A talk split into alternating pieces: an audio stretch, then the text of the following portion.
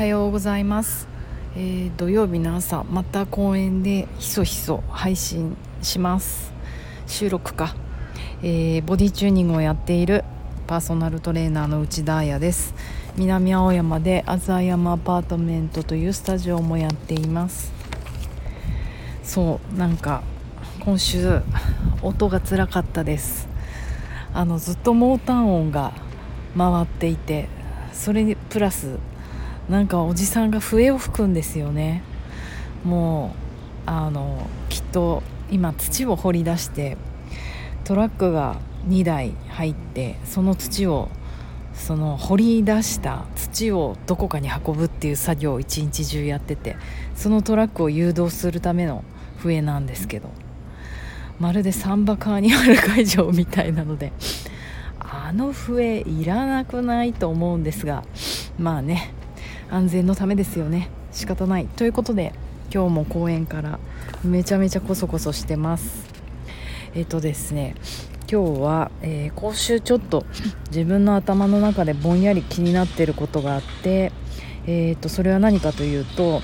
なんかまあ朝起きて朝一に私携帯見ちゃうんですけどそうするとこうなんかニュースが目に入るじゃないですか。であれであれですよね。もう Google とかが自分の検索履歴から勝手にニュース選んでくれてるんですよね。まあ数々のくだらないニュースが上がるんですけれども私のせいで。一つあのー、そうなんだっけなトラウマの薬がトラウマを消す薬ができる可能性もあるみたいな話が上がってきてなんじゃそりゃと思って見てみました。えーと、何かというと記憶喪失の原因となるタンパク質が特定できたみたい。えーと記憶うんえーと、英国ケンブリッジ大学で行われた研究によれば新たに特定されたタンパク質シャンクの存在が既存の記憶喪失薬の効果を測定する指標になるとのこと記憶喪失のレベルを客観的に判断する指標が判明したことによりより高いより効果の高い記憶喪失薬の開発につながると言われると。まあなんかちょっと難しい話ですけど。要はあのー、記憶がどんどん長期的な記憶特定のね全記憶じゃなくて特定の長期記憶っていうのを消去する方法をあのずっとずっと探してる。まあそれはいいですよね。都合いいですよね。全部の記憶を消すのじゃなくてその人が経験した辛い記憶とかそういったものを消せたらトラウマがなくなるんじゃないかという話なんだと思うんですけどなんかそれってどうなのかな？あの嫌な記憶を忘れられる日が来るかもしれないってキャッチがあってえー、っとねどんなに辛く悲しい出来事があってもすっきりと忘れられる日が来れば不幸な人はいなくなるでしょう。自殺予防に記憶喪失薬が処方される日も遠くはなさそうですってこう書いてあるんだがもうなんかちょっと私どうかなって思う思う。なんかそれはあの私が今勉強してる Somatic Experience というのはなんか、えー、トラウマは何て言うのかな。脳に残るものじゃなくて体に残るもの。要はあの生理反応だと。だからいくら脳の中の記憶を消してもその体に刻まれたあの反応を消さないそのトラウマの時に解放できなかったあのエネルギーを解放しないと治らないっていう考え方に賛同していてとなるといくら記憶しても体で覚えてしまっていることって消えないじゃないですか。なんかというのもえーと、なんかそうね私1ヶ月ぐらい前に軽井沢に久々あ久々でもないかあの遊びに行って車で行ったんですね。でえーとまあまあ軽井沢高速で行って軽井沢なんだっけ薄い軽井沢インターだっけあれを降りてでお友達の別荘なんですけどもなんかちゃっかり道とかも覚えちゃっていつもインター降りてからその別荘近くの曲がる角があるんですけどその角を曲がった時になんかこうっていう。あの激痛とかじゃないです。じんわり右膝が痛くなってきたんですよ。であのーアクセル踏んでるからえドライブで疲れたからと思ってこうなんかちょっと、うん、自分では覚えのない痛みであの最近ねでも懐かしい痛みなんですよ。でえー、やだなんで膝が痛いんだろうと思って10秒ぐらいしてハッと思ったのが私ちょうど1年半前だから去年は行けてないから2年前か。1年半前の夏に軽井沢でもうスケボーから落ちて右膝を強打してるんですね。なんかね分かんない。それを体がもう脳では忘れちゃってるんですよ。今あのおかげさまで痛くないので治るのに半年ぐらいかかりましたけどもう今全然痛くないので忘れてたんですよ。で右膝が痛くなってなんで私右膝が痛いんだろう昨日ダンスでひねったかなとかいろいろ考えたんだけどそんなことない。えー、すごい記憶って細胞に残るってこういうことなんじゃないの？筋膜に残るってこういうことなんじゃないの？ってこう人知れずちょっと感動してたんですよね。なんかやっぱ自分がこういう経験をするともう絶対そうだなって思えるというかだからこの例で言うと私はもう記憶からほぼなかった。あの自分がスケボーで起こったことその時思い出してなかった。でもその記憶よりも先に体が思い出して反応してる。でやっぱ軽井沢にいる間まあ冷えたのかなともねでも軽井沢着いた瞬間ですからね。なんかじんわりずっと膝が痛くて。で帰ってきてからも1週間ぐらいあなんかちょっとまた膝痛くなってきたら嫌だなって思いながら気をつけて動いていたという状況なのでなんかねそのどんな状況でスケボーでこけたかというと一応ちゃんとグラウングラウンドっていうか何て言うんですか施設だったんですよ。あのアイススケートリンクの横にある大きな施設で、えーと、だからトラックになってて1周 400m ぐらいもっと 800m ぐらいあるのかな。なんかそのトラックをまあスケボーとかなんかあのいろんなものであのくるくる回るみたいな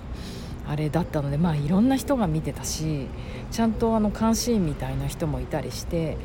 で私たち大人にもかかわらずなんかこう軽井沢ねそんなすることがないからまああの素敵な別荘地帯ですのであのなんか夢中になってそのスケボー合宿みたいなことになってしまって2日目だったのかな。で私もほとんどやったことがなかったけどまあねその日もね4時間ぐらい乗ってて炎天下の中。なんかアホですよね。やっぱりすごいくるくる回ってるとハイになってくるっていうかあの楽しくなってきちゃう。で私ああいうスケボーとかサーフィンとかやると自分が左足が前なのか右足が前なのか永遠に決められないんですよ。だからこう2周左足前グーフィー。わかんない。どっち？もうここういう感じ。利き足がどっちなのかっていう感覚がないから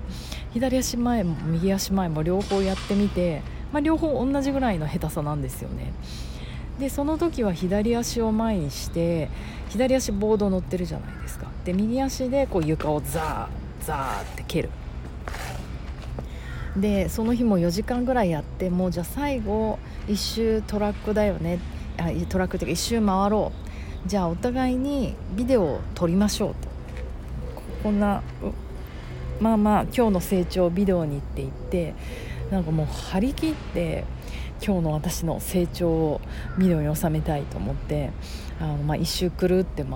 て1周回っても最後のコーナーをも回ってまっすぐただ抜けるっていう時になんかもう疲れの限界になっちゃって右足をパッて蹴った時に右足をボードに乗っけたいのにもうその力尽きて右足がこう地面に乗っちゃったんですよね。それでスコーンとボードがもう左にパーンってそれて右足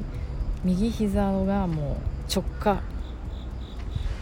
床にバーンと強打すると。でも本当に自分でうわやっちゃったと思ってやっぱすぐ思うことはもうどうしよう。踊れなくなる。嘘。仕事できなくなる。やっべえと思って。あと次にパッと思うのは私そのすごい素敵なトラックで観客席とかちゃんとあるんですね。で観客席の真ん前でそんな激しいことをしてしまったのでもうみんなが見てるとうわーって。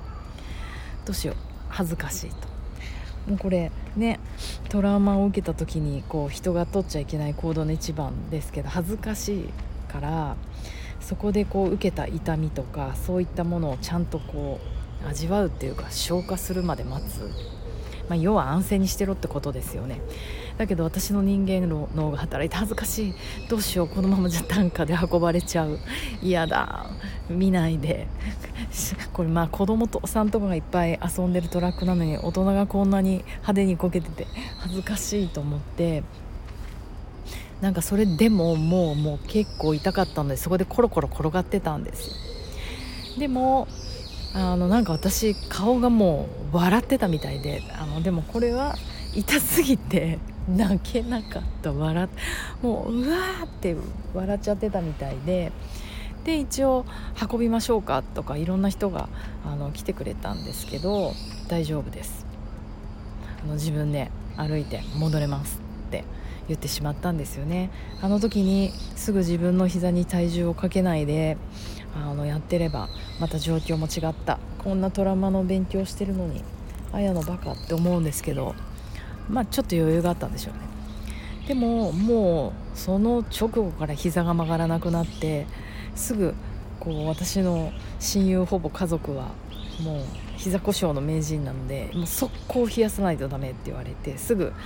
ファミリーマートに連れてかれファミリーマートだからない。なんかコンビニに連れてかれもう氷袋1キロを買ってそのまま前と後ろに貼り付けてその1日2日過ごしてました。軽井沢の別荘戻っても階段に登れなくてほふ前進をしてずっと歩いてて子供たちに気持ち悪いと言われいやーなんか車次の日ね車運転して帰らなきゃいけないのにうわ車にも乗れないかな。膝が曲がんないかなって思ったけどなんとか無事に帰りでも半年ぐらいずっとね水が溜まってたんですよね。膝に。もう一生スカート履けないかなと思ってたけどなんかゆっくり治ってってよかったなと思います。その体の記憶なんか話を戻しますがそう体がね私は細胞とか筋膜とかあのこの間お話ししたロルフィングのアイダ・ロルフさんも記憶は筋肉に宿るとかあのあとボディーワーク系の言葉だと身体記憶っていうのもあったり私が勉強している Somatic Experience のピーター・ラヴィーンさんも、えーと、こう神経系に閉じ込められたエネルギーだトラウマはって言ってるので脳の記憶とはまた違うような気がします。記憶ね消せたら自殺者減るとか。ねどうなんだろうね。もちろんなんかものすごいこうまあレベルにもよりますよね。私がこの経験したようなものは小さなトラウマ身体記憶なのかもしれないけど、ね、もっと大きい戦争とか、まあ、レイプされたとか人は記憶から消してしまいたいよね。うん、でもその人のね神経系に頼るかっていうあれもあると思うのでまあそれはなんかこう時間をかけて治していくしかないのでその時間を稼ぐためにそういう薬も必要なのかもしれないけどなんかうーんそうねあちょっとまた話したい話が出てきたのでこの次は明日にします。なんかモヤモヤした感じで終わった困った週末土曜日ですがこう皆さんもどうなのかなって考えるきっかけになると面白いかもしれません。またあのレターや質問もお待ちしてます。ではあの素敵な週末をお過ごしください。じゃあね